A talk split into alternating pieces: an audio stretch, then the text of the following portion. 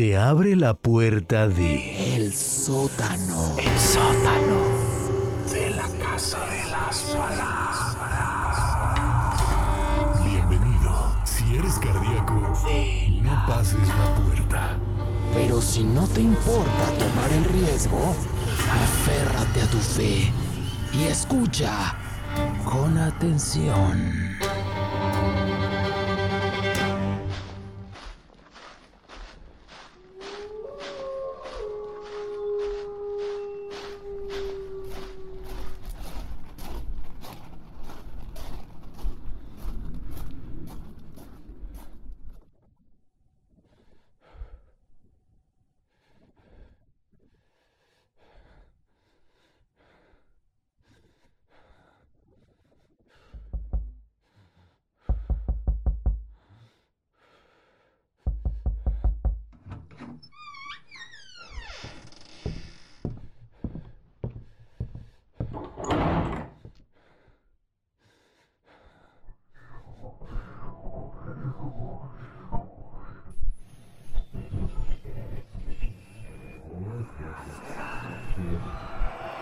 Hola, ¿qué tal? Muy buenas noches. Yo soy Salvador López, te doy la bienvenida. Corremos el cerrojo del sótano de la Casa de las Palabras para ti que nos sintonizas a través del 96.3 de la FM aquí en la zona metropolitana de Guadalajara, a través del 91.9 allá en Puerto Vallarta y en el 107.1 en la fría, muy fría Ciudad Guzmán. En controles, por ahí el muñeco del pastel, Rafa Guzmán, con la colaboración especial de Marco Barajas, que permite que esto suene como debe de sonar.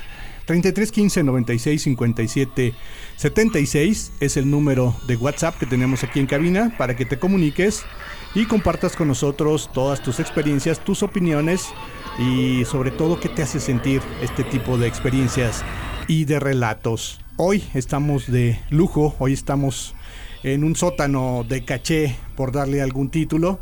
Nos acompaña uno de los pioneros, eh, de los iniciadores de este género del radio esotérico, de la radio de suspenso, de misterio, toda una institución en Guadalajara, en México y en otros lugares, porque sabemos que su programa llegó mucho, mucho más allá de las fronteras. Así que sin más, eh, doy la bienvenida al maestro Rogelio Espinosa Radio Fantasmas, ¿te recuerda algo? Caray, eso de maestro, créeme que se siente uno más, se siente uno bonito, la verdad, pero no eso de maestro, nunca deja uno de aprender. Y eso de maestro casi siempre, todos somos maestros en algo, porque todo el mundo aprende de otra persona, la verdad. Sí, claro, e, eso que nos mencionas también es, eh, es un, es una, ¿cómo podemos decir? E, es un síntoma de sencillez eh, el saber que nunca dejamos de aprender y saber que nosotros a nuestra edad podemos seguir aprendiendo de gente más joven. No, y eso de la edad, olvídate, la edad no existe, dicen que por ahí que no existe la edad, pero pero no, sí existe, es como el diablo, ¿no? Dicen que no existe, pero sí existen niños, así que no se porten mal, porque la verdad de las cosas es que, ay Dios, eh, ve uno cosas y, y ustedes cuando crezcan van a empezar a ver cosas increíbles que le van a echar la culpa a esto, al otro y aquello, pero no, la verdad es que no tienen uno ni idea de las fuerzas ocultas que se manejan en, en todos lados. Es como las fuerzas de los planetas gravitacionales. Hace mucho tiempo que no hablábamos de esoterismo. Yo de, yo ahora me ahora soy me, he vuelto muy mochilón. Así estamos construyendo una iglesia en el oratorio de la Señora del Carmen para todos Ah, aquellos mira. aquí en el centro estamos vayan. Luego les doy la dirección porque Sí, me sí, va a decir el, el padre fíjese nada más yo que eh, hacía cosas de brujería, santería, satanismo, Dios mío. Ahora estamos construyendo iglesias, Bueno, lo que nos llevan los caminos, ¿no? Exacto, nunca es tarde, ¿no? Rogelio, platícanos un poquito cómo es que tú te adentras a esto. Fuera de micrófono nos platicabas que tú estudiabas medicina. Así es. Tú estabas en un camino muy distinto a esto. Diferente totalmente. Lo que pasa es que yo como no tenía palancas ni tenía gente que me ayudara por ahí, este, mi padre sí, mi padre fue este gerente de una negocia de una empresa de distribuidora de farmacia de productos farmacéuticos a nivel nacional y ni así me daban este eh, muestras ni nada, así que hágame usted favor, nadie me ayudó en eso, en ese aspecto. Y me mandaron allá para, para la Sierra Huijárica, para allá, para arriba, donde no hay la menor posibilidad de hacer negocio para todos aquellos. Decía mi maestro don Mario Rivas Sausa, le decía yo, allá en la mutualista que nos encontrábamos allá a las... La oficina, la oficina. La oficina, sí, claro. a las a- nos bañábamos él y yo, imagínese usted. Ahí le decía, le decía el maestro, nos veía a los abogados y a los médicos, decía, qué bueno que los veo porque nunca los veo en la escuela. Ahí cuando nos bañábamos en la mutualista, un saludo para todos. Pero bueno, a lo que voy es a esto. Decía, eh, si usted quiere ser un buen médico, no se eche deudas a plazo ni nada, ni a crédito, porque después empieza a operar a lo tonto. Pero bueno, no me, me mandaron allá a la Sierra Guijárica y ahí vi a un hombre que se llamaba Carlos, Carlos Godínez Machigua. Este hombre hacía cosas verdaderamente increíbles. Pero eso es otro rollo. Vámonos directamente mejor a Radio Fantasmas, porque ya estamos hablando de cosas personales. No, vamos a Radio Fantasmas. Radio Fantasmas empezó allá en 1980, por allá cuando Juanito Rulfo, usted no me lo va a creer, pero Juanito Rulfo tuvo mucho que ver en el título de Radio Fantasmas, porque él comía en, en el café Madoka, allá en 1980, 79-80, con Salvador Cárdenas Navarro, que en aquel entonces era procurador del Estado, procurador este, general del Estado, Salvador Cárdenas Navarro. Él y Juanito Rulfo comían todos los sábados en el café Madoka, ahí en la pura puerta, sin guaruras, sin nada, eran gente Como dos mortales. eh. como dos simples mortales, así como nosotros, este, y yo entonces estaba chavito, entonces estaba jovencillo, y trabajaba yo en una farmacia y estudiaba, trabajaba y estudiaba, y nos reuníamos los sábados nomás para oírlos a los dos señores, ahí, mucha gente que ahora son intelectuales, caray. Ah, caray. Sí, intelectuales de altos vuelos que por ahí nos- no nos dejarán mentir. Y bueno, una vez llegó este por ahí Rafael García Sánchez, don Rafael García Sánchez, el creador de Radio Fantasmas, el verdadero creador de Radio Fantasmas, y le preguntó, él hacía las caravanas Corona Extra, si te acordarás, aquellas que no. Traían artistas, Javier Solís, Lucha Villa, este, José Alfredo Jiménez a la Plaza de Toros. Bueno, él los traía y se encontraban ahí don Juan y don Rafa, se saludaron. Don Rafa ya me, me decía, ¿por qué no hacemos un programa de radio y esto y lo otro? Y sobre cosas esotéricas y de, de- de leyendas, me decía, de leyendas urbanas. Y entonces coincidió con Juan Rulfo y pues él, imagínate, No, el no. realismo mágico de todo su, su, su obra es eso. Sí. Entonces nos le dice, bueno, ¿por qué no haces, Rafa, un programa, tú que te dedicas a hacer programas de radio, un programa donde se hable de, de fantasmas, se hable de esto? Ay, ¿qué- ¿cómo crees?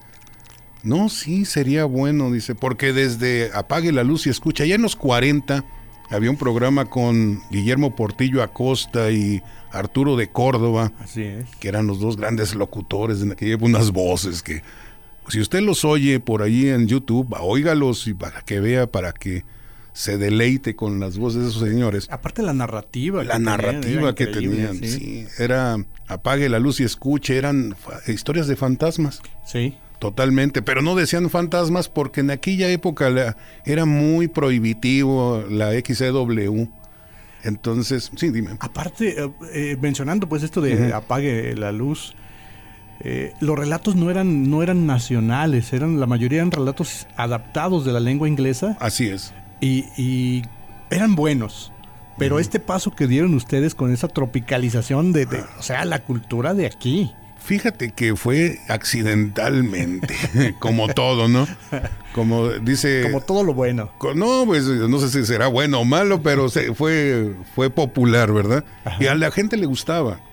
Entonces, este, fue accidentalmente porque queríamos hacer, este, lo que tú dices, cuentos de Edgar Allan Poe, cuentos de, de Agatha Christie, así él por, por- era don Rafael García Sánchez, es una persona muy culta, todavía vive el señor, y este, y quería hacer cuentos así, narrativa de cuentos adaptados, pero empezó a llamar la gente.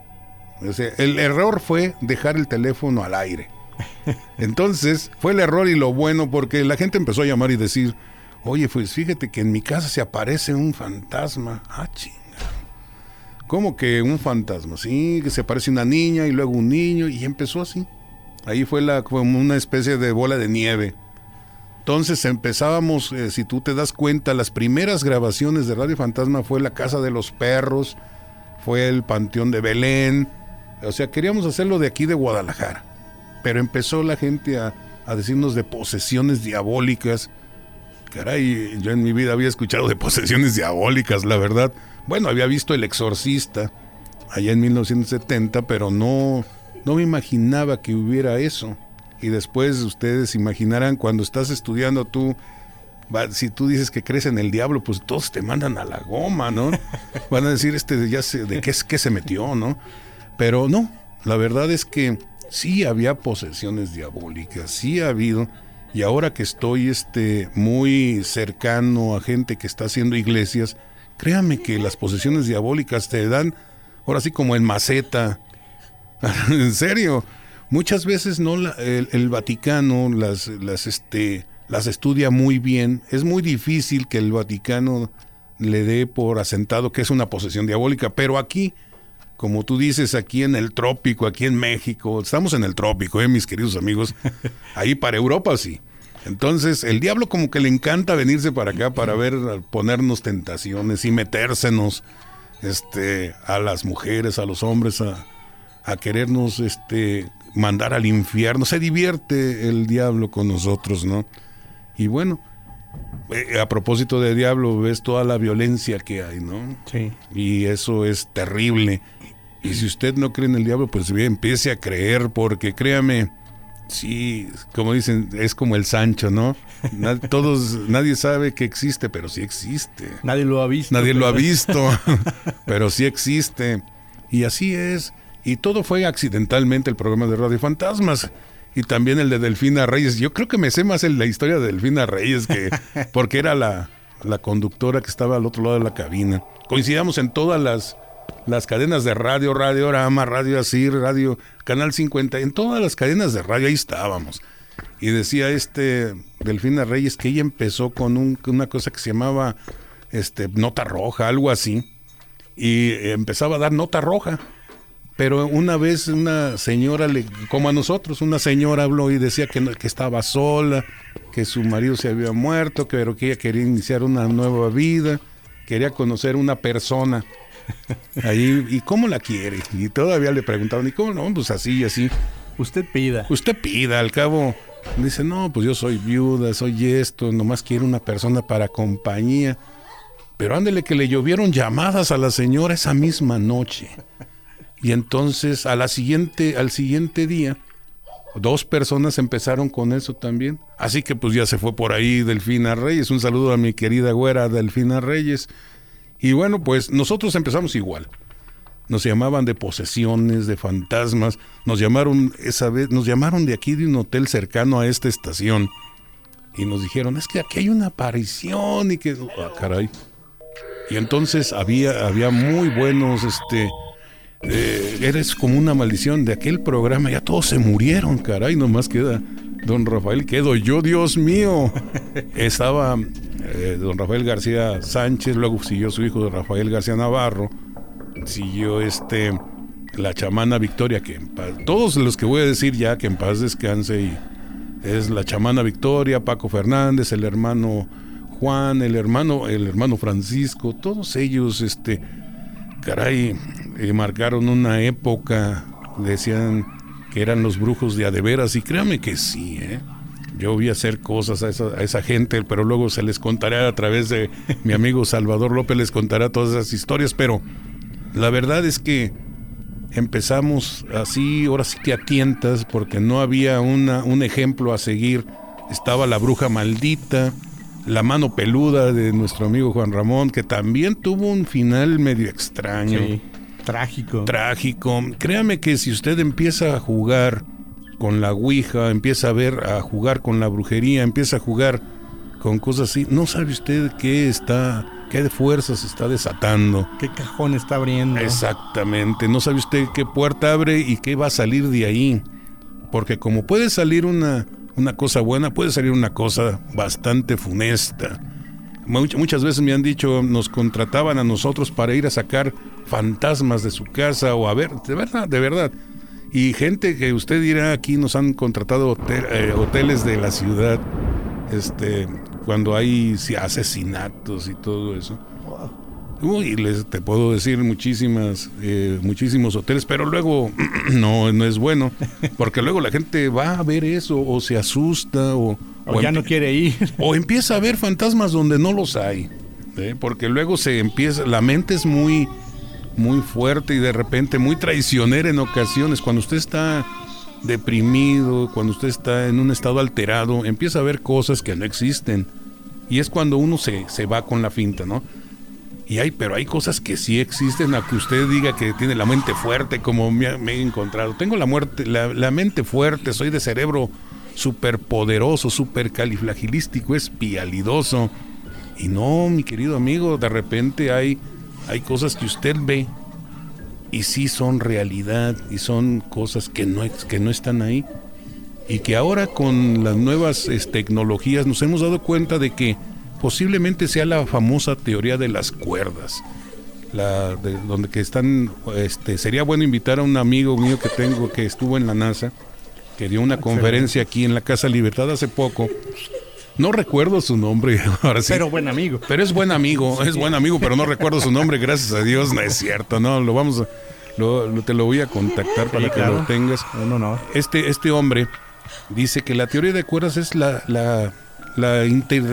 la- haz, haz de cuenta que tú tienes una dimensión diferente Sí, y te pasas de una dimensión a otra. Entonces, posiblemente ahí sea, no hay ni espacio ni tiempo. O sea que puedes estar en el pasado, puedes estar a cualquier tiempo, pasado, futuro, presente, o estar en otra parte y estar ahí. Como cuando dicen, cuando se muere una persona en los pueblos y dice, vino tu papá a visitarte. Sí, sí es muy común. Es muy común. Y vino tu hermano, me habló tu hermano, lo vi. Y no, ese tipo está muerto. O sea, Sí. acaba de morir. Sí, sí, sí.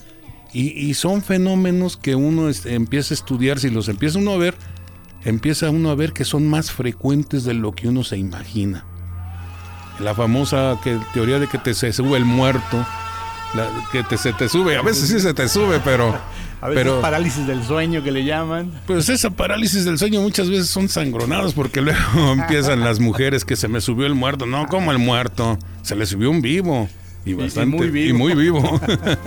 no, pero hay veces en que hay fenómenos paranormales que de verdad son más frecuentes de lo que usted cree. Y si usted se pone a, a ver, pues va a ver que alguna vez usted tuvo contacto con un fenómeno paranormal y tal vez no se dio cuenta o tal vez su mente trata de, de bloquearlo. Darle una explicación. Darle una explicación, este, como decía este señor de la NASA, la interdimensionalidad de las personas, de los objetos, de las cosas, de las situaciones, el famoso fenómeno del déjà vu, que es frecuentísimo, donde usted dice, oye, yo ya había estado aquí, oye, yo conozco esto, A esta persona. a esta persona, ¿dónde lo he visto? Y nunca lo ha visto, pero dice usted que sí lo ha visto, ¿no? Todo eso son fenómenos paranormales. Ahora, lo más frecuente que, que nosotros veíamos ahí en Radio Fantasmas era la gente que quería saber su suerte, su destino, por medio de la brujería, por medio de las cartas, los videntes. Y créeme que dice la gente, ay, si se fueran tan adivinos, pues ya otra cosa sería el mundo y todo. Sí, sí, sí. Pero fíjese que no, fíjese que los adivinos no existen, bueno, pero sí existe lo, esto, de que usted, si es gato, tiene cola de gato, cara de gato y maulla, pues va a perseguir ratones, ¿no? Exacto. O sea, usted no puede ser diferente a, a una persona que será alemana, porque ellos tienen un clima, tienen un, un- idioma, tienen esto, esto y lo otro que usted no tiene, y que ellos añoran tener algo de usted también, que usted tiene más que ellos. Entonces, usted va a tener una experiencia de vida totalmente diferente a ellos. Entonces, ¿qué es la, la evidencia? Bueno, la evidencia es, son experiencias que usted tiene y que a, a raíz de eso usted puede eh, pre- vaticinar lo que va a suceder. Exacto. Haga de cuenta que dice usted, no, pues yo quisiera encontrarme, lo más frecuente, ¿no? Quiero encontrarme el amor. ¿Para qué quiere el amor, hombre? El billete, mejor no, es, no se crea. Billete mata carita. El billete mata carita. No, no, no. Si usted quiere encontrarse el verdadero amor, eh, se quiere encontrar con situaciones favorables, quiere saber qué va a pasar el día de mañana, pues usted trabaje para que pase. Haga que pase. Usted es el único que puede hacer que pase. Es lo que decía antes nuestro, nuestro querido amigo Chimeli. Usted es el arquitecto de su propio destino Sí, así es. pero haga el destino y hágalo con ganas, con pasión, con gusto y verá que tiene usted un destino bastante bueno.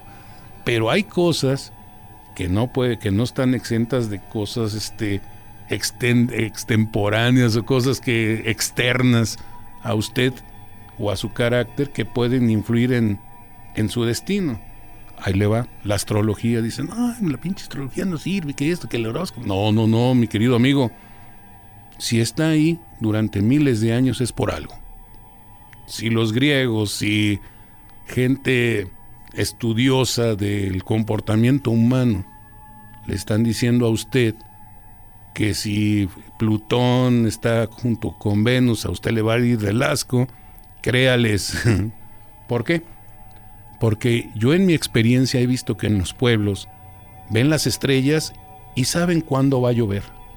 Así es. Cuando Eh, va a estar seco. ¿Cuándo va a estar frío. seco? Como, si, si usted- ¿Se acuerda usted de la Biblia de José el soñador de las siete vacas flacas y siete vacas gordas? Ese cuate sabía ver el cielo. Y aquí nuestras personas de los, pue- los pueblos, que el- a veces los, menos- los menospreciamos, a esos ancianos en los pueblos, hágales caso. Dicen, va a llover este año, va a haber mucha sequía, va a haber mucha hambre, va a haber... Y dice, ¿cómo saben estos cuates, no? Está adivinando. Está adivinando. No, no, no, es que ven las estrellas. Y las estrellas, si, es, si aquella estrella está de aquel lado y aquella estrella está del otro lado, pues a usted le va a ir del asco, ¿no? Ah, chinga. ¿Y luego cómo? Sí, es que usted nació en invierno. Y usted va a decir, bueno, ¿qué, qué, cómo, qué ¿y cómo sabes? ¿Qué tiene que ver que yo nazca en invierno y que la estrella? Es que el clima es diferente, su manera de pensar es diferente. ¿Por qué? Porque el clima, la alimentación, muchas cosas, muchos factores lo están predisponiendo a usted. Por eso existen los horóscopos, por eso existen los que hacen buenos horóscopos y los que hacen de verdad que nomás están adivinando, pero eh, no, y es bueno, porque la gente empieza, ese pensamiento mágico lo tenemos en todas partes. Así sea usted holandés, sea finlandés, ecuatoriano, de aquí de Tateposco, de Tlajomulco, es igual, usted tiene el mismo pensamiento mágico, ¿eh? Así que, ¿qué preguntabas, mi querida Salvador? Es que nos vamos, es que esto es tan amplio, la verdad. Sí, sí, sí. Digo, es, es difícil ser tan, El- tan el- concreto y específico, ¿no? Radio Fantasmas no se especializaba en, en nada de eso porque este agarrábamos todo lo que era brujería, este santería, satanismo, cosas, cosas de esas, posesiones, cuentos de fantasmas que no son cuentos, cuentos de espantos que no son cuentos también. Todo lo que nosotros sacábamos al aire, algunas veces sí eran obsesiones, sí eran cosas este, inventadas por la gente, pero muchas de las veces no. Y a mí me tocó ver dos, tres cosas que créanme que me pusieron el pelo de gallina, ¿no? Y simplemente allí en donde... Y son este... Allí don- donde usted menos lo piensa, salta el fantasma, así como se lo digo. Nosotros que este, a mí me gusta la historia, en sí he tenido programas con don José María Muriat, este que es el cronista de la ciudad, con Samuel Gómez Luna, que es otro historiador de la es el presidente de la Asociación de Geografía y Estadística del Estado. Hacíamos programas de historia y nos íbamos a la historia de Guadalajara y la historia de Guadalajara está plagada de espectros, fantasmas, apariciones, cosas este sobrenaturales que- y, y que usted no las ve porque su vida la, la pasa pero rapidísimo O sea, en el tráfico, ahorita que decías y no tú. pones atención, ¿no? No, pone- tú mismo ahorita que venías en el tráfico me dices, no, es que está un choque, está... Usted va con su automóvil y, y nada más va escuchando a Rihanna o va escuchando a, a este, a Bad Bunny, ahorita últimamente, a Bad- ay no, no diga esa ch- a Benito Martínez, a Bad Bunny, este, lo va escuchando ahí que esto y que el otro, y no se da usted cuenta de la historia que va usted este, caminando sobre la historia de, Guadalajara. Si usted supiera que en Reforma y Mezquitán hacían eh, misas satánicas, ¿usted qué diría? ¿Cómo lo tomaría? ¿Cómo lo, lo to- cómo, cómo lo pensaría? ¿Qué, qué pasaba en la cabeza de esas personas que hacían eso y en qué época fue? no? Eh, fue en 1800, eh, la historia nos dice que fue en 1860 y tantos cuando allí había el templo del refugio, el templo que está ahí en el camellón de federalismo. Sí. Ahí era un convento donde metían a las eh, niñas este, bien que habían cometido su paso este, mal. Su pecadillo. su pecadillo, la metían, y a todas las prostitutas de, de buen nivel que querían que se redimieran, porque si usted sabe, en 1800 querían que, las que se fueran al cielo, ¿no? Sí, claro. Entonces las metían a un convento como cárcel, tipo cárcel, que era el, el convento de las franciscanas de Nuestra Señora del Refugio de Pecadoras, así se llamaba. Era una huerta enorme. Y ese templo, dicen que cuando se caiga ese templo, se acaba Guadalajara. Hágame usted favor, porque va a haber un terremoto enorme. Dicen, ¿eh? Dicen las historias Es uno de los vaticinios. uno de los vaticinios. ¿Y por qué hacen eso? Porque el templo de la capilla de Jesús, que está a 3, 4 cuadras de ahí de ese templo, tiene una historia bastante extraña. Y le voy a decir por qué. En 1860 y tantos, cuando empezó a construirse el templo de la capilla, ¿por qué se empezó a construir? Bueno, rápidamente. Porque ahí metieron a una prostituta bastante bonita y don Adrián Camacho, que era del intendente de Guadalajara en aquel entonces, le gustaba. Entonces, para verla, pues tuvo que tener un paro, como dicen los chavos ahora. Y el, el paro fue hacer una iglesia. Que se comunicara con la otra. Ah, exactamente. Caray, este niño estaba ahí. Aguánteme usted tantito, 33 Claro. 15 96 57 76. Es el número que tenemos aquí en cabina para que se comunique y háganos llegar sus comentarios al respecto. Esto se está poniendo bastante intenso. Eh, estamos en el sótano de la Casa de las Palabras y enseguida regresamos.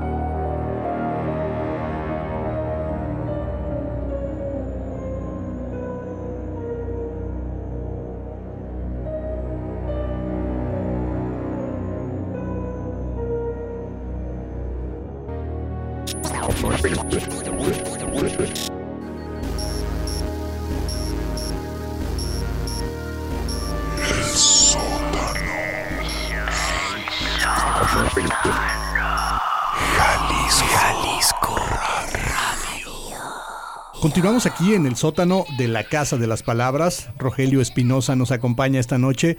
Y las historias, todavía no entramos a las historias eh, Todavía no. paranormales, todavía no entramos a las historias de miedo, de terror. Sin embargo, estamos escuchando una parte de la historia de Guadalajara hoy en esta semana de su aniversario.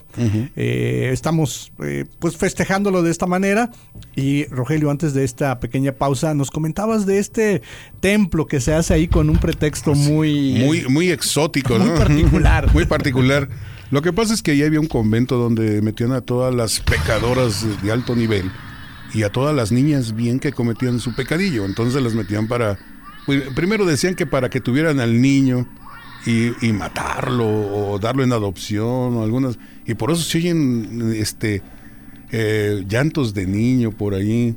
En ocasiones en los, en los, ¿qué? En los conventos del en centro. los conventos del centro. sí. Así, de todo lo que es el Carmen, todo, todo, todo el centro eran unos, era una serie de conventos por ahí, eh, donde está este, en los, sobre todo en los templos que hay cercanos, eran conventos todos, ¿no? El convento del Carmen es el más famoso porque ahí, este, supuestamente hay este fetos, niñas y hay esas historias, Se este, que- que en las urbanas paredes que en y- las paredes y Y, créame que sí, ahí en la donde estaba la farmacia Remosa, hoy no sé qué farmacia está ahí por Pedro Moreno, sí se escuchan llantos de niño en la noche, así que no se preocupe si usted va en la noche por Pedro Moreno ahí todo ahogado de borracho. No, no, si usted oye un niño. No es usted. No es usted. es el un niño o niña que le está diciendo, ten cuidado, te estar la muerte cerca de ti. Así es. Así que cuando oiga niños ahí en las noches, a todos los noctámbulos del centro de la ciudad, pues tengan más cuidado, tengan muchísimo cuidado porque sí les puede suceder algo. Y bueno, sigamos con el, con la Sí, sí, sí, con el templo del refugio. Bueno, pues ahí eh, metieron una prostituta bastante guapetona y este señor Camacho dice, híjole, yo quiero con ella, ¿no?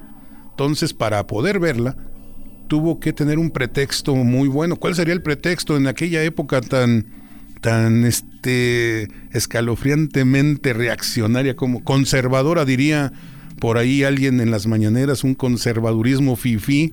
Bueno, pues hacer un templo.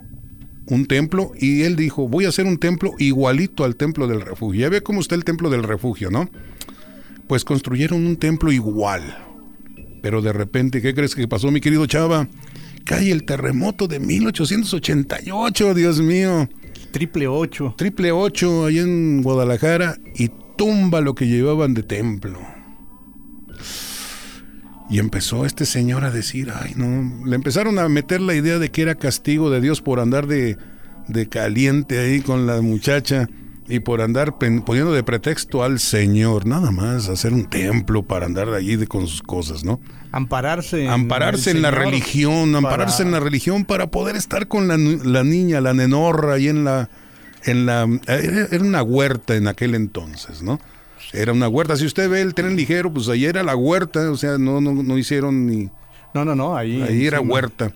Y después ya le pusieron cascajo y empezaron a hacer casitas por ahí, pero era huerta allá abajo. Entonces eh, empezó a pensar este señor, ¿de veras será castigo de Dios? ¿Quién?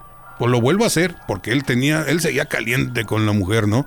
Así, y la mujer pues estaba de buen ver, así que dice, Digo, le, le vuelvo a hacer la lucha. le vuelvo a hacer la lucha y, me estoy otros meses con ella. Pues órale.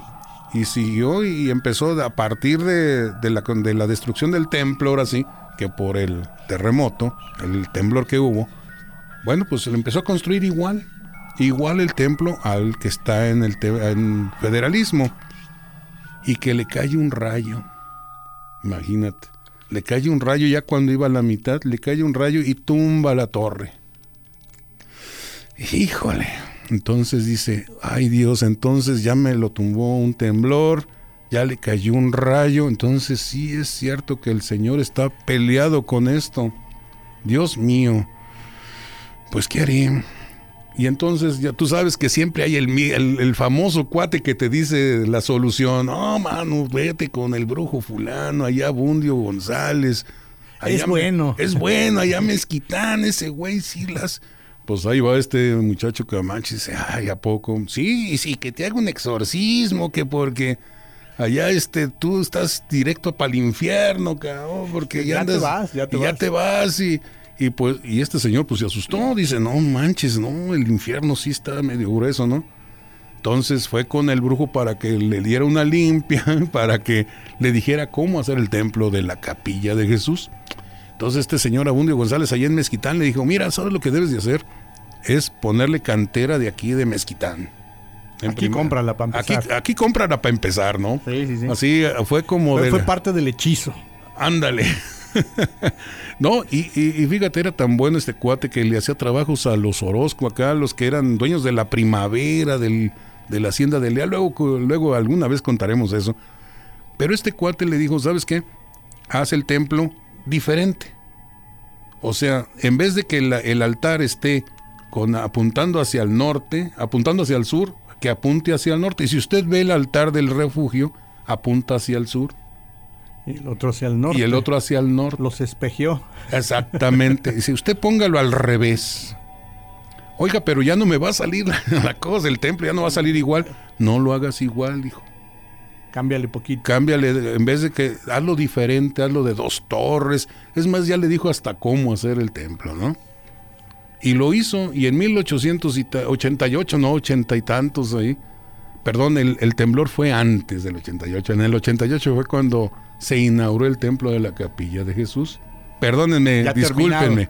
Ya terminado. No, me- me- ahorita como no me agarraron este Está con mis apuntes y ya está uno viejo, ¿no? Pero en 1888 el templo de la capilla de Jesús se inaugura y desde entonces no le ha pasado ni una sola cuarteadura. O sea, tuvo razón don Abundio González en decirle, un brujo, fíjese nada más, decirle cómo hacer el templo a este hombre. Y tuvo el pretexto para que su amor viviera durante muchos, muchos años, ahí, bastantes años, hasta que se enfadó de la mujer, ¿no? O hasta que se convirtió en, en alguna dama de sociedad. Y ya dijo hasta aquí. Hasta aquí. Y entonces, ah, pero ahí va la, la cosa más chimenguenchona. A partir de entonces, supuestamente, porque todavía se ha- dos o tres gentes lo han visto, los amantes que estén por ahí, por el barrio de la Capilla de Jesús y por el Templo del Refugio, ahora está un, un parque, se supone que ven a esos amantes ahí. Y cuando los ven, es cuando pronto se van a ir de este mundo, mis queridos amigos. Así que no los vean, ¿eh? Es un aviso. Es un aviso. Y se los manda el Señor supuestamente. Les digo supuestamente porque no nos consta, porque no hemos visto todavía a ninguno de ellos, afortunadamente.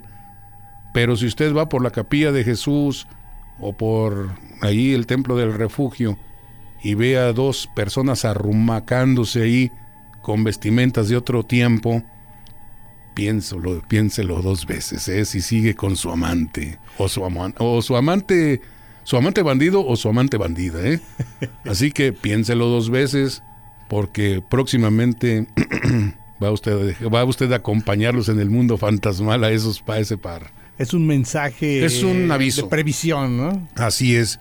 Y así como esa, hay muchas leyendas y muchas apariciones aquí en Guadalajara, aquí en el centro de Guadalajara. Sí, ahí está plagado, ¿no? Sí, pues ahí eran conventos, imagínate, o sea, ahí están los fantasmas de Tolsá, de Manolo, de Manolo Tolsá, de Romualdo Tolsá, que tenía su casa ahí, todavía está su casa ahí en, en este en Enrique Díaz de León y Montenegro.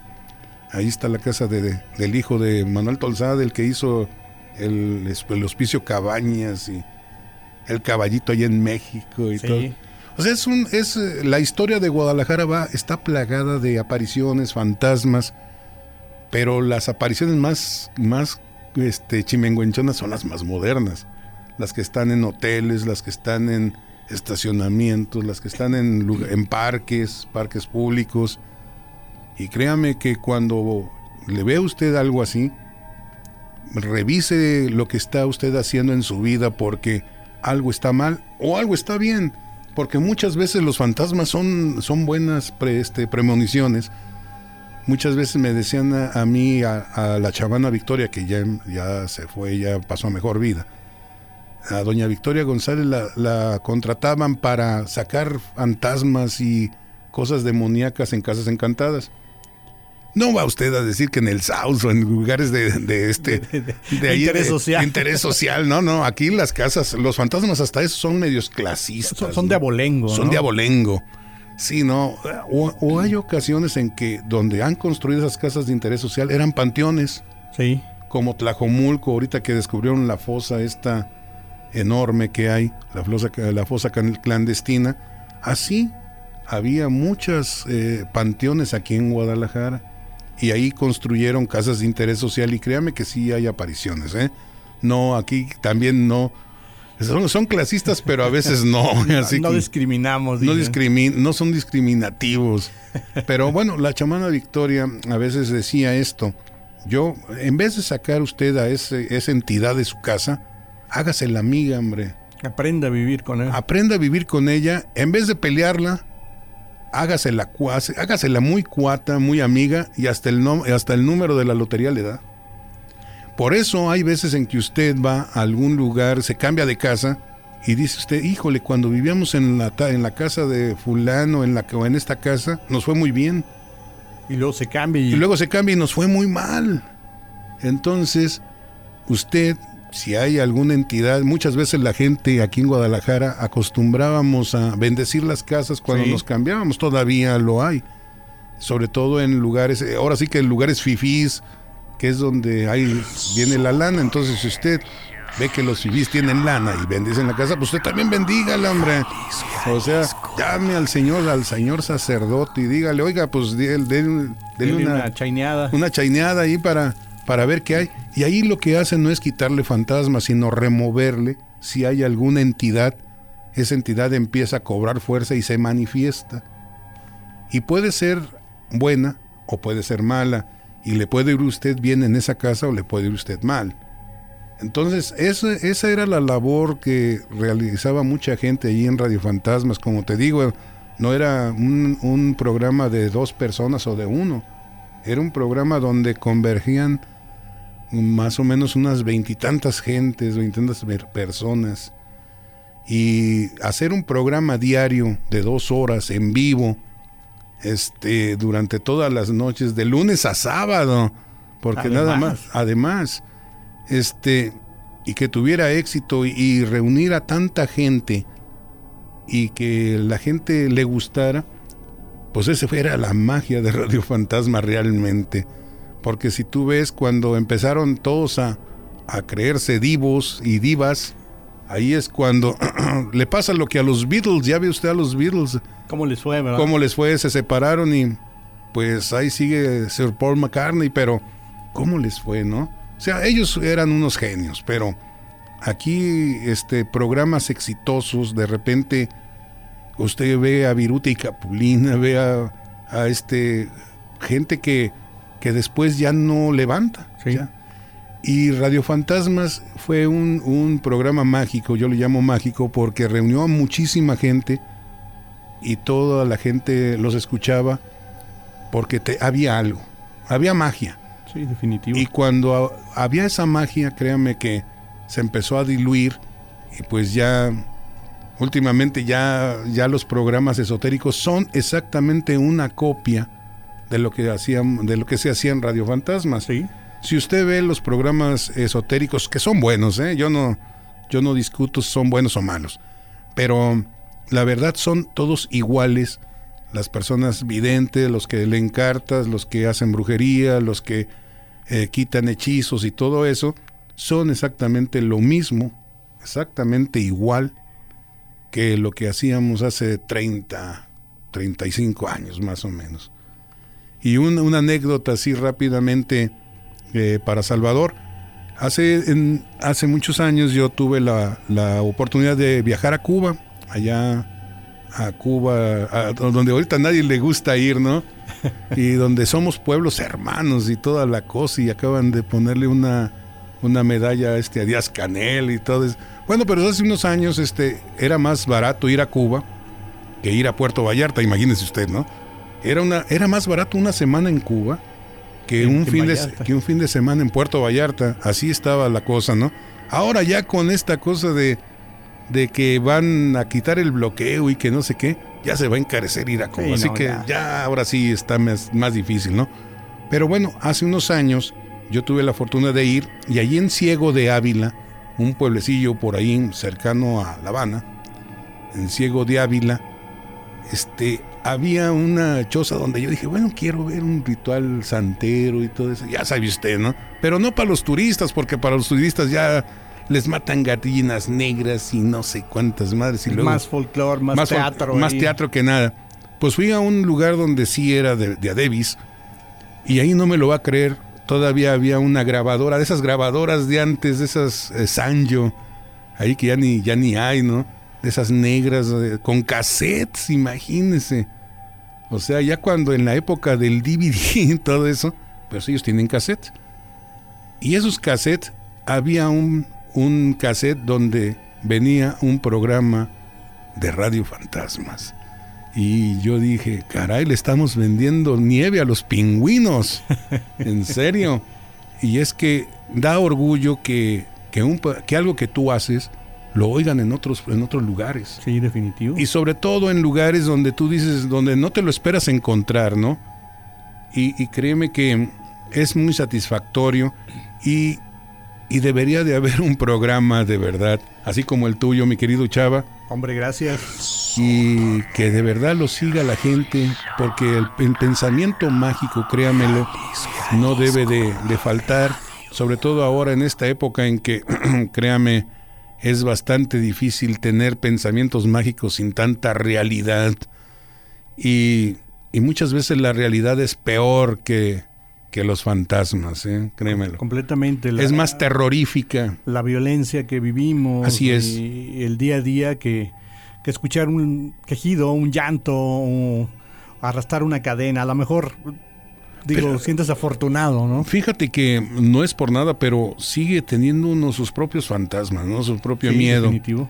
Este, y muchas veces cuando suceden cosas paranormales, que sí las hay, este, tú te quedas y oyes arrastrar, oyes ruidos, las famosas psicofonías, Sí. oyes ruidos, oyes, este, ves cosas, ah, plasmaciones, ves lo que tú, lo que tu mente de repente te hace ver y sientes miedo. Pero si ese miedo lo combates o lo superas, que eso es lo, lo- bueno del asunto, es superar el miedo, no tenerlo. Todos tenemos miedo, pero si lo superamos, hacemos, podemos lograr todo. O sea, eso es eh, lo básico en la vida, pero sí, de que sí hay cosas paranormales, sí las hay, sobre todo aquí en Guadalajara. Por eso, toda la literatura, todas las pinturas, toda, todo el arte de Guadalajara siempre ha sido relacionado con la magia, si usted lo ve. Con, si usted ve la obra de Juan Rulfo, que es una obra de premio Nobel que nunca lo ganó y que debería de ganarlo, este, es magia. Son historias mágicas. Todo gira en torno a estas cuestiones es. mágicas, historia, tradición. Usted que nos escucha, 33 15 96 57 76 es el número de WhatsApp aquí en esta cabina. Hoy con nosotros Rogelio Espinosa, comuníquese, comparta sus historias con nosotros y sobre todo, si usted lo permite, podemos compartir esas historias con nuestro público. Vamos a un breve corte y enseguida regresamos.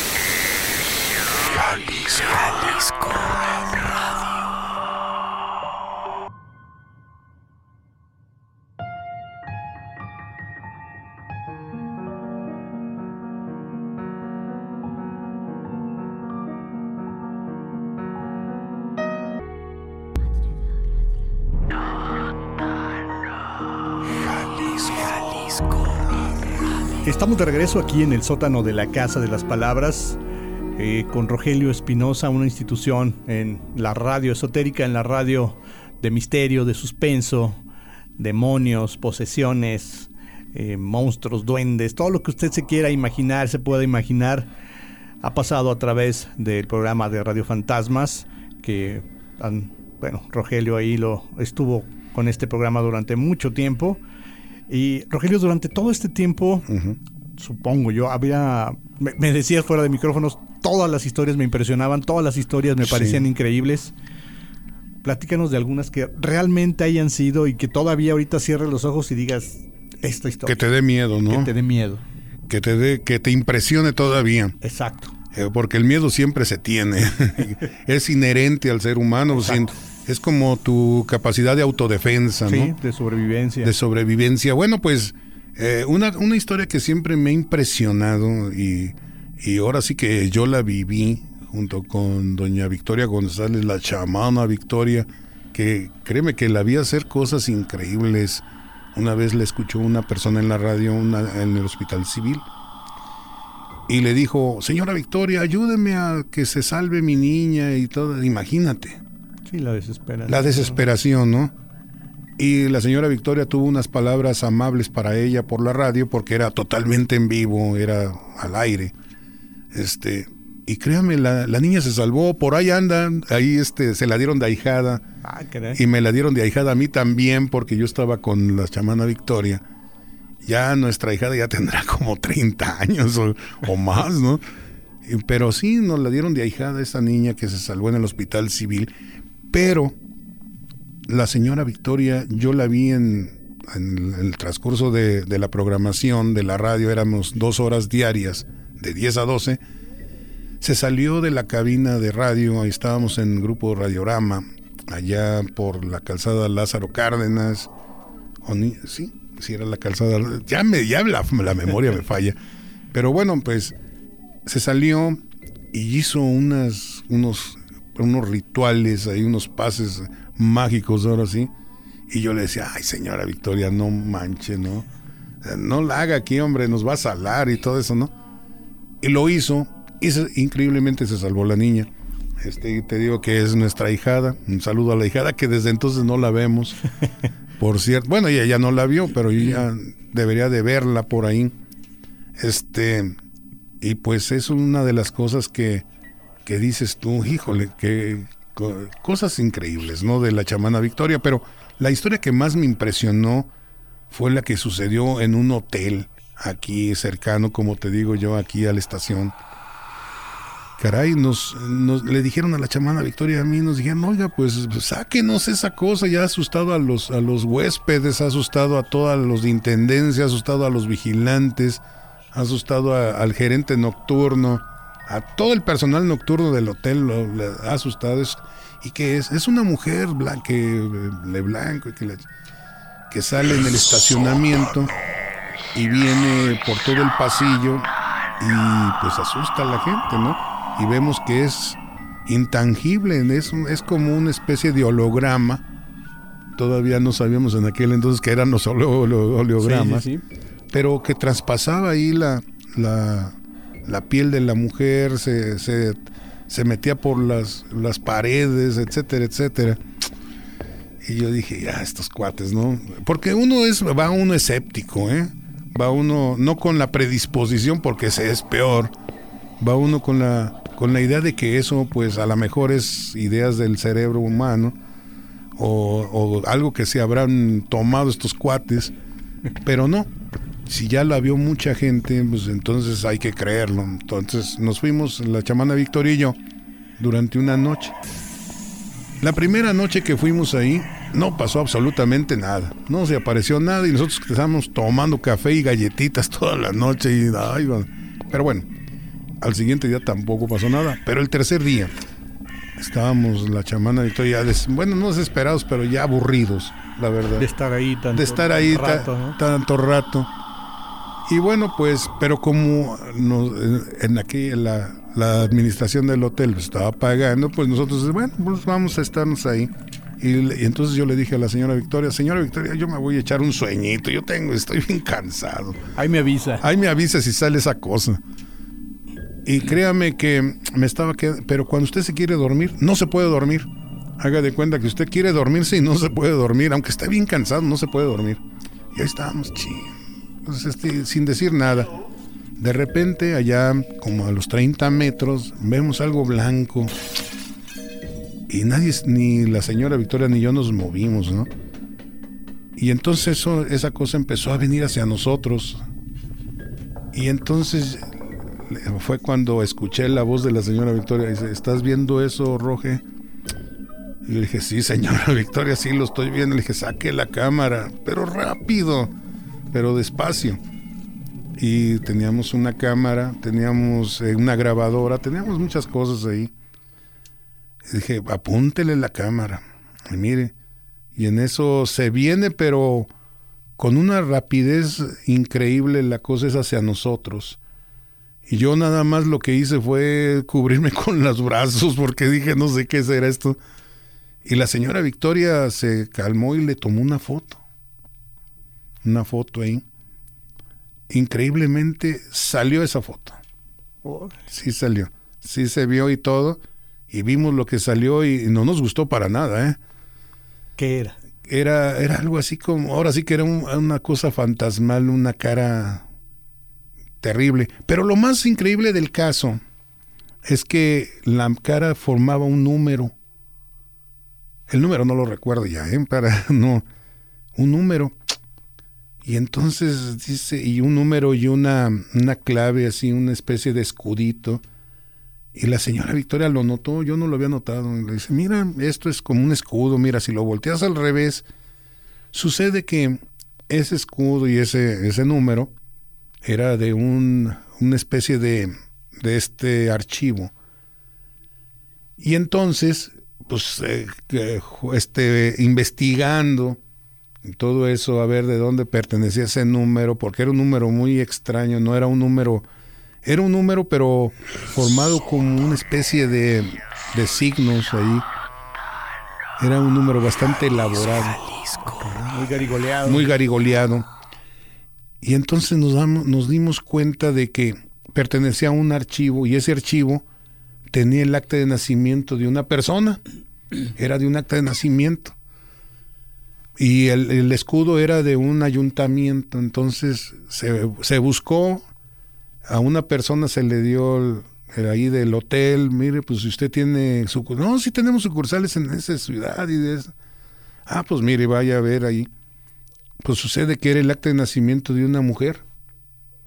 Y esa mujer empezamos a seguir más o menos la historia por de dónde, a ver cómo, a ver fulana de tal, y no había entonces Facebook ni nada de eso. Eh, nos, nos llevó casi un año, ¿eh? la investigación, el seguimiento de ese, de ese nombre. Pues sucede que esa mujer había sido asesinada ahí. En ese hotel. En ese hotel. Pero ahí te va. No era esa época. El, el acta de nacimiento lo, lo, venimos encontrando allá en 1800 y tantos en un pueblo de... Ah, era, era una fe bautismal, ya, me, ya recordé. Una fe de bautizo de un sí. templo porque ahí antes se, se, no se registraban, sino era fe de bautizo en templos. Era un templo de Michoacán, fíjate. Y seguí, eh, dimos un seguimiento de un año. Ya, ya estábamos, no, no aburridos, sino desesperados. Pues ya no, no, no tomamos interés. Ajá. Hasta que, por extrañas cosas del destino, una persona de Michoacán vino con la señora Victoria y le dijo, ah, pues mire esto y esto. Sí la conocí y todo. Ah, cabrón.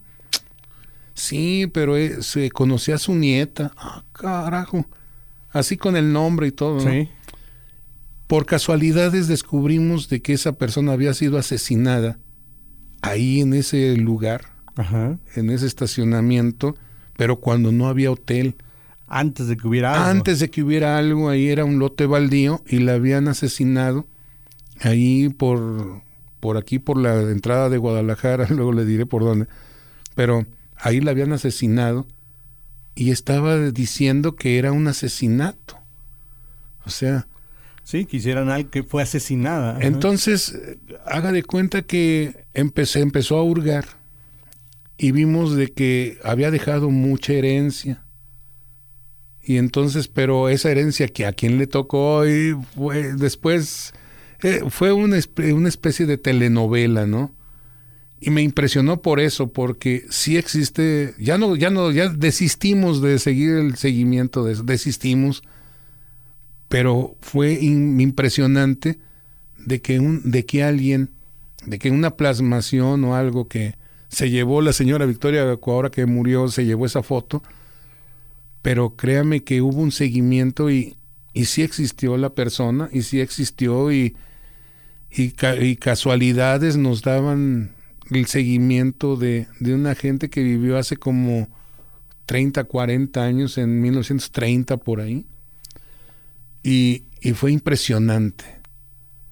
Entonces, la persona que fue a consultarse al final fue como nieto o bisnieto de esa persona ahí con la señora Victoria.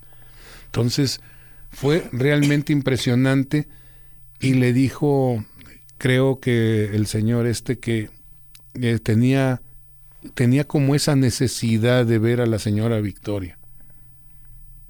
Y no sabía él de absolutamente nada, ¿eh? ni nosotros, ¿eh?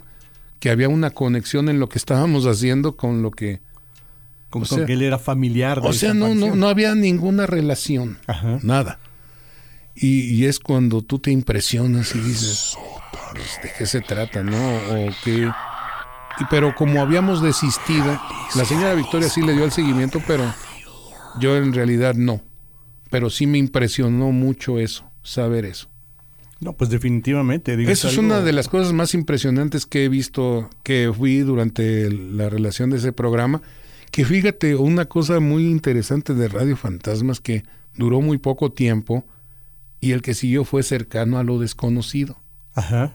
Sí, siguió inmediatamente y cercano a lo desconocido tuvo más anécdotas y más cosas increíbles que el mismo Radio Fantasma, pero la gente le relaciona más Radio Fantasmas que cercano a lo desconocido, ¿no?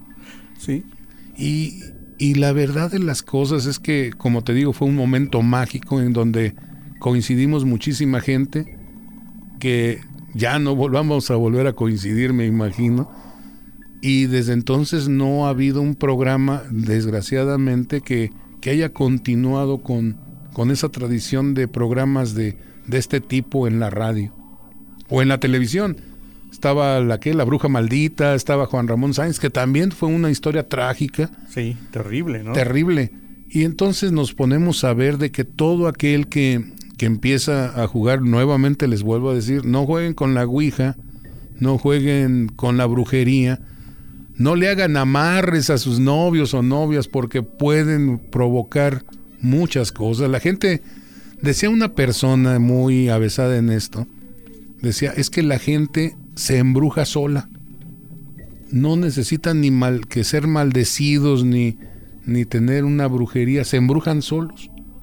¿Cómo? Pues usted va al mercado Corona, al mercado Libertad, y compra su, o a tiendas especializadas y compran sus amarres, y ahí empieza usted que me ame, que muere maldita y puro de eso, ¿no?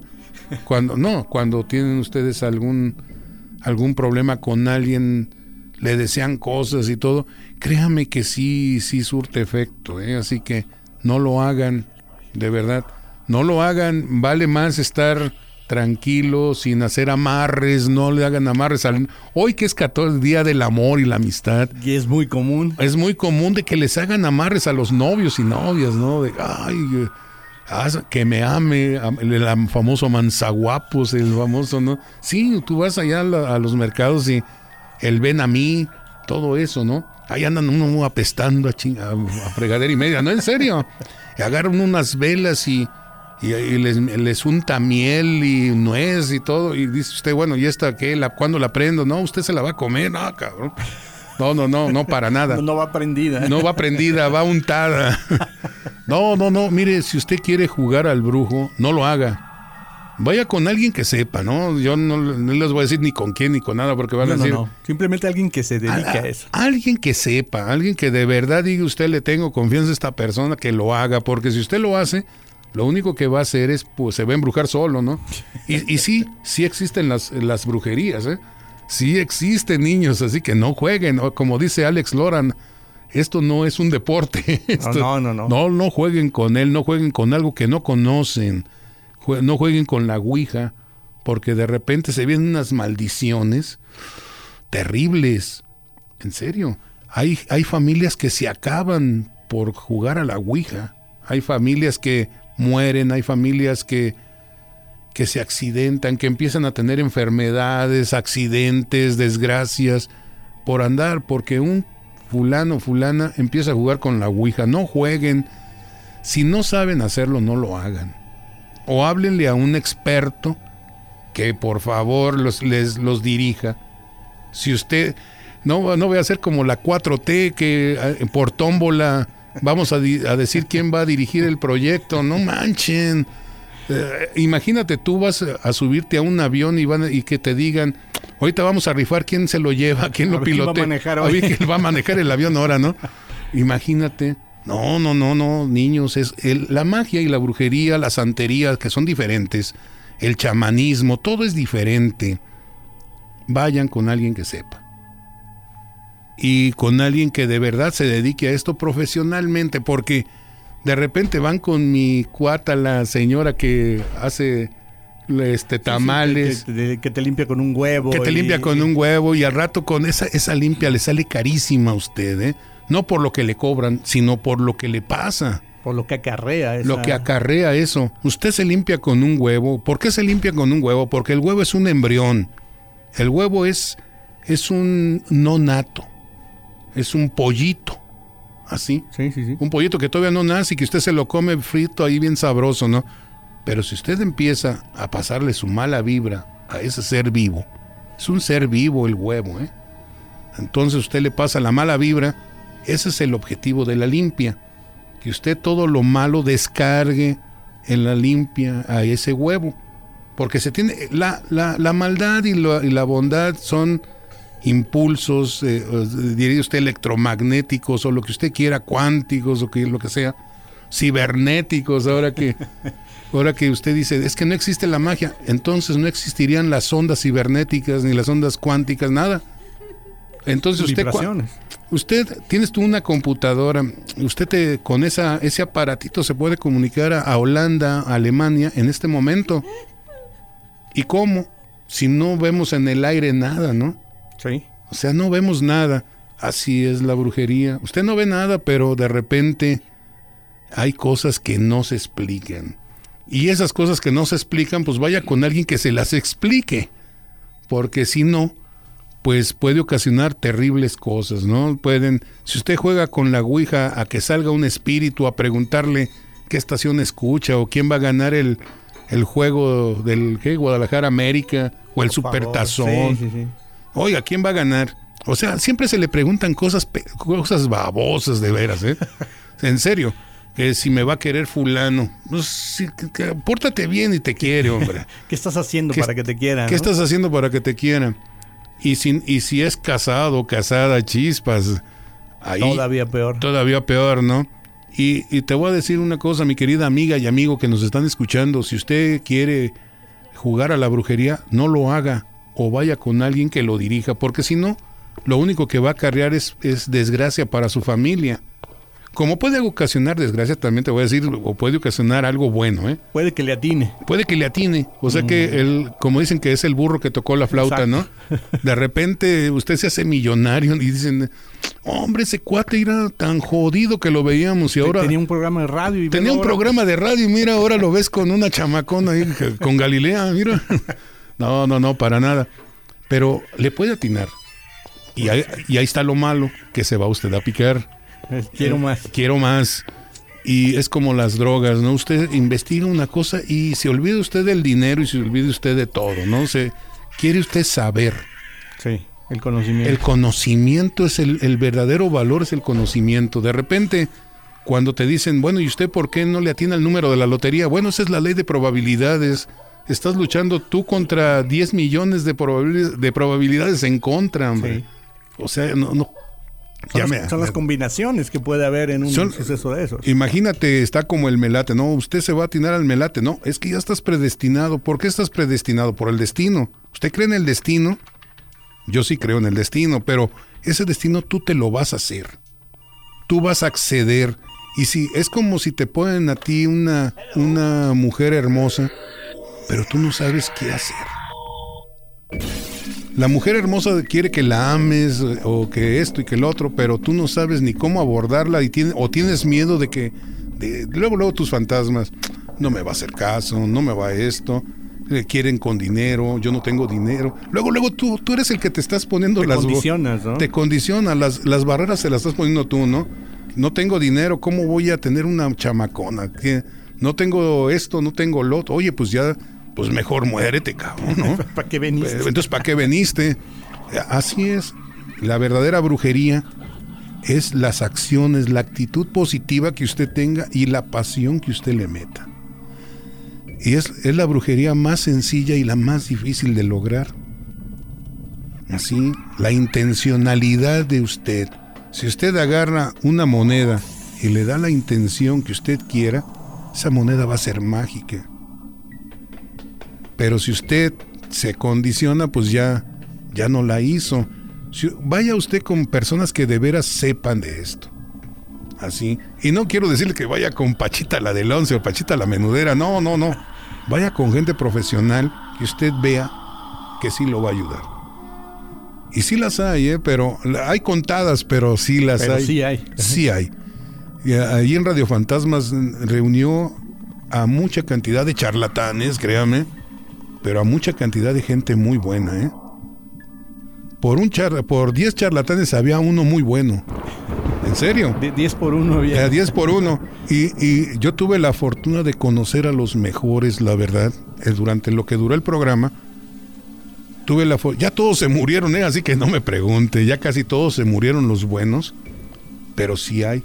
Y fíjate, mi querido Salvador, que los hijos de esas personas no siguieron el, lo que es la dicen que el ingeniero da a su hijo que sea ingeniero y, pero aquí no. No, se cortó ahí. se la cortó, tradición. se cortó la tradición. Yo conocía a, a muchos buenos, no voy a decir ahora sí que nombres ni nada, para no ofender a los demás. Sí, claro.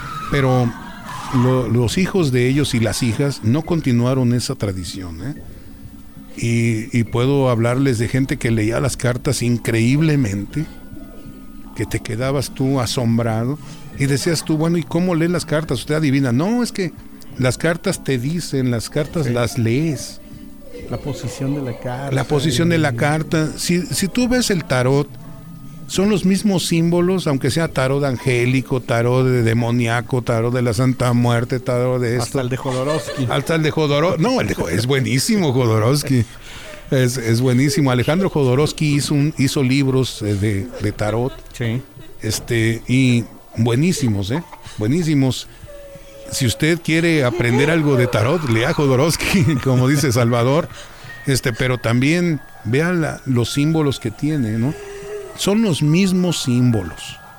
O sea, si usted ve una carta de los arcanos mayores, de todos los tarots que hay, de Marsella, de Angélico, lo que sea, son los mismos símbolos, pero hay que saber leerlos. De acuerdo, sí. Hay que saber leerlos y créame que hay gente que lo sabe leer.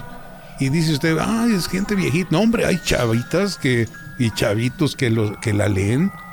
Ahorita que está la cosa cibernética, yo le digo a mi hija, la de 14 años, le decía yo a Salvador, que es la, la mujer que me trae de cabeza en este momento. Esa niña sabe de computadoras, uf, de teléfonos de iPhone, y yo no sé eso, yo me quedé en la época de bulbos. Y, y sin embargo, ella es mi, mi guía espiritual. Acepte eso, que hay gente que sí sabe y usted no. Acéptenlo. Ella, ella me, me guía en lo que es los aparatos, eh, iPhones, los, los iPods, los que, las computadoras, Tablets los tablets. Yo no sé usarlas, pero ella sí. Y no estudió, simplemente los niños de ahora saben como que ya vienen con ese chip, ¿no? Sí, le das un celular a un niño y lo, lo sabe prender, mover, cambiarle. y prender y juega con él y todo, y tú te quedas ahí, güey, ¿cómo. ¿Cómo le hiciste? cómo le hiciste? Y, y eso, si usted lo hubiera hecho hace 20 años, hubiera sido mágico, ¿eh? Así Así que la magia tiene una explicación, pero no se la busque, porque si se le empieza a buscar, usted se va a obsesionar y, y no va a llegar a ninguna conclusión, ¿eh? Es como cuando te pregunten, ¿hay Dios o no hay Dios? Ah, cabrón, pues qué ching. Hay, ha habido guerras, ha habido matanzas por eso, por esa pregunta. eh, ¿Existe o no existe, no? Ha habido guerras. cuál es el bueno, además, ¿Cuál es el no? bueno, no? Jehová, Alá o Mahoma. Mahoma, todos esos, ¿no? Bueno, vea usted las guerras ahí, Osama Bin Laden y la chingada, ¿no? Sí, sí, Pero vea usted todo eso y de repente de- no se ponga usted a a hallar la explicación. Es como las mujeres, no las trate de entender, mejor ámelas. Nomás quiéralas y ya. Quiéralas y ámelas, nada más. Es lo que busca la magia también. No trate de entenderla, úsela, pero úsela bien y úsela con gente que sepa. Porque si usted va con un santero, no venga conmigo, porque yo de, de orichas no sé ni madre. Pero hay gente que sí lo sabe. Yo le puedo decir que Ogún, Ochum, Obatalá, Yemayá, Changó, todo eso. Le puedo decir los colores, le puedo decir cómo haga las cosas. Pero los verdaderos santeros, créame, esos son otra cosa aparte.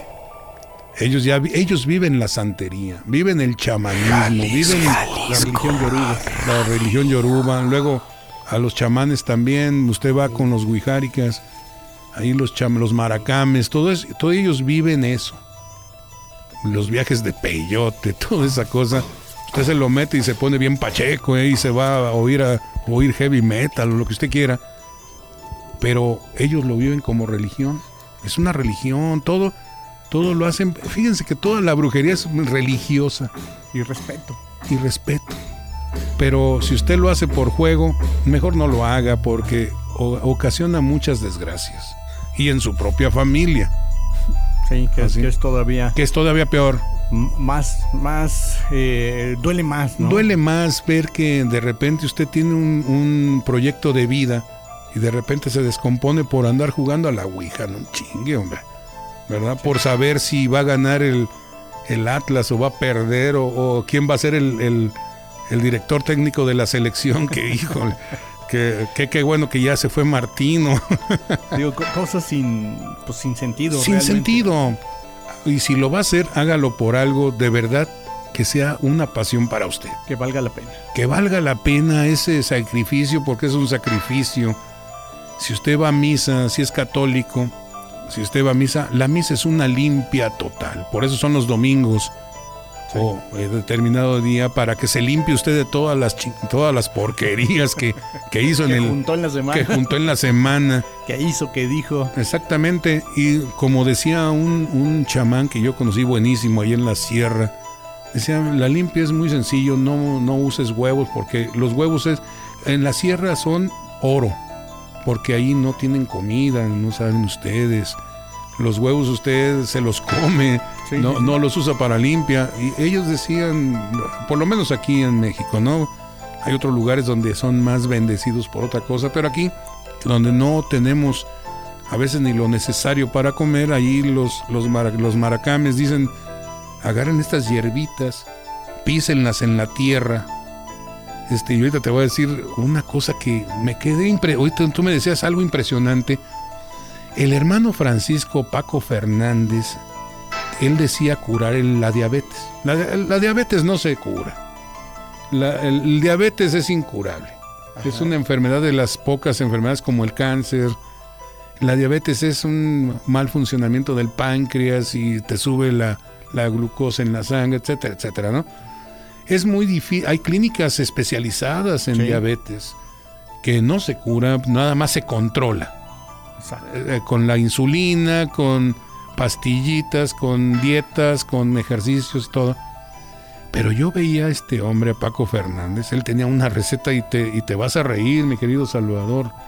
Él hacía que un- en una losa de, de, de este de, de piedra, así se calentaba por el sol. O sea, tú sabes que pones ahí, puedes hacer hasta huevos Sí, revueltos, sí, ¿no? sí, sí. se calienta terrible. Él hacía que pusieran jitomates o tomates, es eh, como usted quiera decirlo, esos rojos grandotes, ahí sabrosotes, ahí que lo usa usted para los lonches de sus niños, eh, así gordos ahí, de sus niños, ahí que se los echa al lonche. Usted los ponía en la losa caliente, ahí, y hacía que la gente los pisara. Imagínate. Eh, Eso es impresionante. Tú dices, uh, pues qué chafa, ¿no? No, no, no. Los hacía que pisara y se refrescara la planta del pie. Y no me lo vas a creer, mi querido Salvador. Yo veía que la gente se controlaba la diabetes. Los veías desahuciados en sillas de ruedas, todos, todos fregados. A la gente, ¿no? Llegaba ya en el... Cuando tú vas con un brujo, vámonos diciendo así, es porque es la última Sí, solución. sí, de- ya fuiste con el especialista. Ya fuiste con el especialista. fulano, perengano y todo. Ya, y- ya fuiste al liste, ya fuiste con el especialista, Sí, sí, sí. Ya, ya pagaste miles de pesos en, en tratamientos que no te sirvieron. Entonces, pues, déjame ir con el brujo, ¿no? Voy con el pinche brujo, ¿no? El perdido a todas El va. perdido a todos va. Entonces yo veía que llegaban con Paco Fernández. Ya murió Paco Fernández, eh, por cierto. Y murió de una manera trágica también. Entonces pisaban la, la losa de piedra, con aplastaban el jitomate y bailaban y, y le hacían al cuento. Yo veía que le hacían al cuento y no sé qué. Se quemaban la planta de los pies, pero tra- tronaban el jitomate. No lo vaya a hacer, ¿eh? No, no, nomás es eso, ¿eh? El, el señor hacía unos conjuros, no sé qué. No me lo vas a creer, mi querido Salvador, pero yo veía que esa gente, cuando murió el hermano Francisco, mucha gente murió con él. Y te voy a decir por qué. Porque todos dependían de ese tratamiento. Ah, caray. Y te lo estoy, y te estoy hablando en serio, ¿no? Y, y yo siempre quedaba admirado de. Y mucha gente que lo conoció. Bueno, ya casi todos eran ancianos de la tercera edad, pues ahora ya no se puede decir anciano ya. Eh, se puede, de- tiene que decirse la tercera edad, adulto mayor, todos eran adultos mayores, así como yo comprenderé, y todos iban y, y mejoraban su calidad de vida increíblemente uno los veía todos flacos y todos fregados y todo, o todos así pálidos, y los veía después hasta haciendo ejercicio, todos gorditos. acá. Y yo lo, yo lo vi, o sea, no me lo cuentan, ¿no? Yo lo vi personalmente y en persona, ¿verdad? Como dice Cantinflas. Y créeme que eso es algo